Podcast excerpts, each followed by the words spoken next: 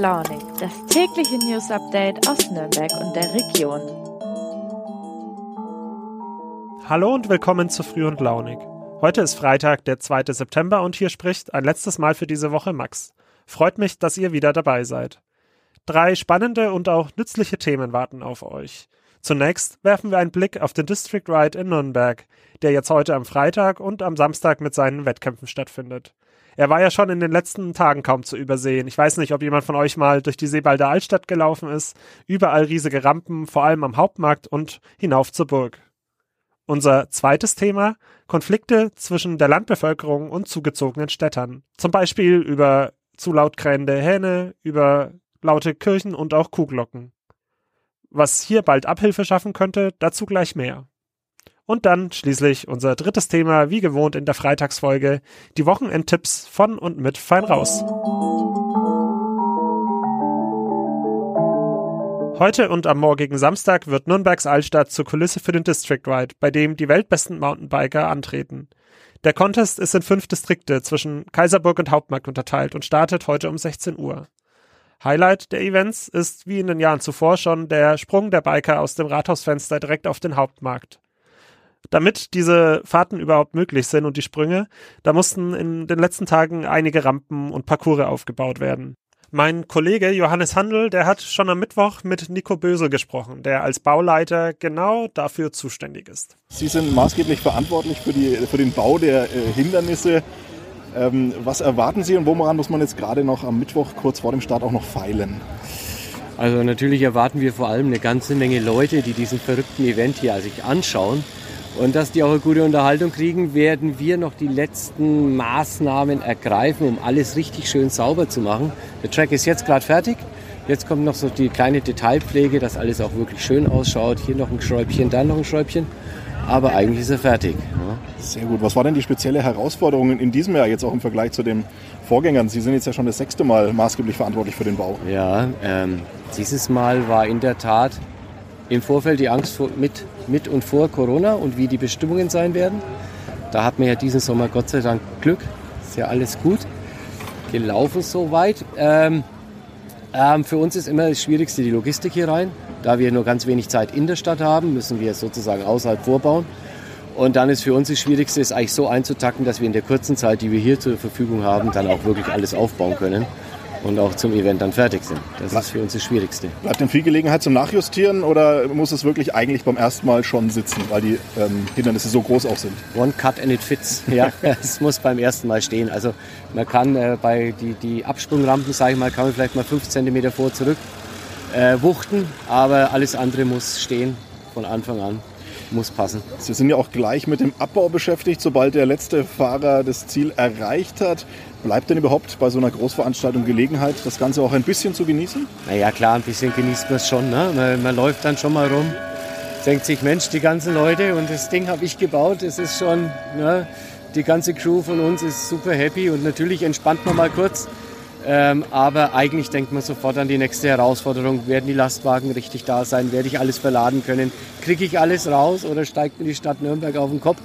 Nee, ähm, ja, man hat kurz Zeit, aber eigentlich geht's weiter. Soweit der Bauleiter. Als zweites hat mein Kollege Johannes noch mit dem Favoriten Erik Fettko gesprochen.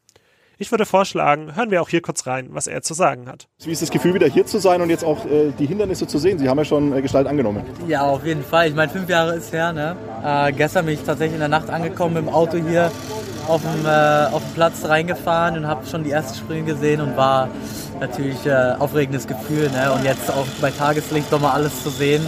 Äh, wir haben einige neue Obstacles, einige neue Sprünge da. Und ja, ich freue mich auf jeden Fall hier schon die ganzen äh, Zuschauer noch zu treffen und äh, ist natürlich ein einzigartiges Event. Ne? Ähm, ja, ist cool. Ich habe Bock. Sie waren ja vor fünf Jahren äh, schon mit dabei. Was ist denn jetzt bei der Strecke anders? Welche Herausforderungen haben Sie diesmal zu meistern? Es hat sich ein bisschen was getan im Vergleich zum letzten Mal. Genau, also erstens, die Sprünge sind teilweise größer und wir haben viel mehr Sprünge. Also ich habe mal vorhin nachgezählt, wir haben insgesamt 16 Obstacles, was schon echt eine Hausnummer ist. Teilweise sind wir so bei 7 bis 9 äh, Maximum und jetzt haben wir 16 Obstacles und das ist schon einiges und da muss man schon echt äh, fit sein. Ähm, aber es sieht alles mega cool aus und ich glaube, wir können hier eine echt mega fette Show erwarten. Wir haben viele neue Fahrer, viele neue Sprünge und es wird, glaube ich, auch sehr viele neue Tricks geben. Das wäre die nächste Frage gewesen. Was wird man denn sehen? Vorne bei der, bei der Bosch-Box ähm, hat Aaron Chase vorhin schon gemeint, er hofft, dass es einer schafft, die auch komplett äh, zu überspringen. Ja. Trauen Sie sich das zu? Müssen Sie im Training mal abwarten, wie es läuft? Ähm, ich glaube, wichtig ist erst, dass wir erstmal alle auf den Kurs kommen und alles einmal ein bisschen, äh, ein bisschen rausfühlen, wie die Sprünge sich fahren und hier und da alles. Ähm, aber ich glaube, wir werden einige verrückte Sachen sehen, so wie immer. Also es wird auf jeden Fall verrückt. Sie werden ja äh, als Favorit gehandelt. Reicht für ganz oben? Äh, ich glaube tatsächlich, der Kurs, der liegt mir sehr gut. Äh, ich komme ja auch aus dem Skatepark-Bereich und hier haben wir sehr viele äh, Skatepark-Obstacles. Ähm, ich habe auf jeden Fall sehr hart trainiert, war jetzt die letzten Tage jeden Tag am Fahren und ich glaube, die Chance besteht, aber es wird auf jeden Fall nicht einfach. Ich glaube, jeder einzelne Fahrer könnte hier tatsächlich den, den Sieg holen und ja, einfach abwarten und schauen, wie es läuft. Vom Zentrum Nürnbergs hinaus aufs Land krähende Hähne, muhende Kühe, läutende Kirchenglocken. Genau das sorgt immer öfter für Streit.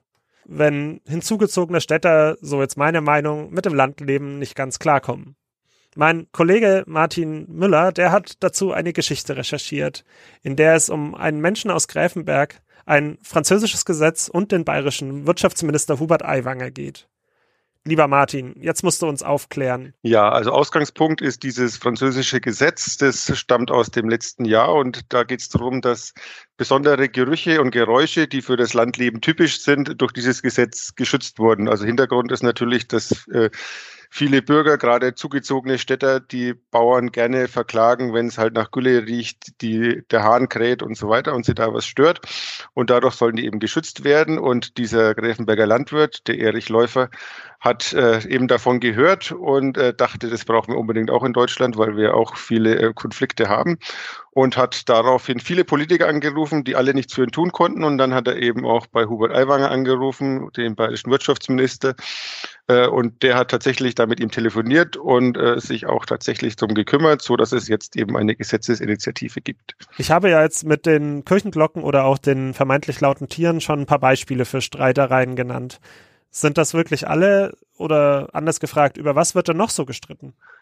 Also klassisch ist natürlich, dass es nach äh, Gülle riecht oder dass die, dass man die Kuh oder den Hahn hört. Das äh, natürlich äh, betrifft nicht nur Bauern, also auch die klassischen Kirchenglocken, die natürlich viele stören, dass gerade zur Erntezeit ähm, eben die Traktoren und die Mähdrescher durch die Dörfer und über die Felder fahren, dann teilweise natürlich auch spät abends noch ernten, wenn es äh, nötig ist, oder dass halt auch mal Dreck oder Erntereste auf den Straßen, auf den Wegen liegen. Letzte Frage. Du hast gesagt, es soll eine Gesetzesinitiative geben. Was sind da jetzt die nächsten Schritte? Ja, also die Freien Wähler haben das, äh, haben das quasi da einen Eilantrag sozusagen im Bayerischen Landtag eingebracht und das wurde dann auch, weil sie auch mit an der Regierung sind, dann äh, so verabschiedet quasi und damit wurde das in den Bundesrat eingebracht und dort soll es dann eben im September behandelt werden, wobei natürlich relativ unklar ist, ähm, was daraus wird, weil ähm, die Bayern natürlich nicht, äh, die bayerischen Parteien natürlich nicht äh, ja, in der, an der Bundesregierung sind. Äh, aber die Bauern hoffen eben, dass sie da möglichst breite Unterstützung haben, weil ja das Problem eigentlich in allen Bundesländern so auftritt. Und sie hoffen natürlich auch, dass schon allein durch diese ganze Diskussion ähm, die Leute mehr Verständnis haben und es mehr von diesem, es wird von den Bauern oft zitiert, äh, leben und leben lassen auf dem Land, äh, dass es wieder mehr davon gibt. Äh, das wäre etwas verschütt gegangen, meinen Sie.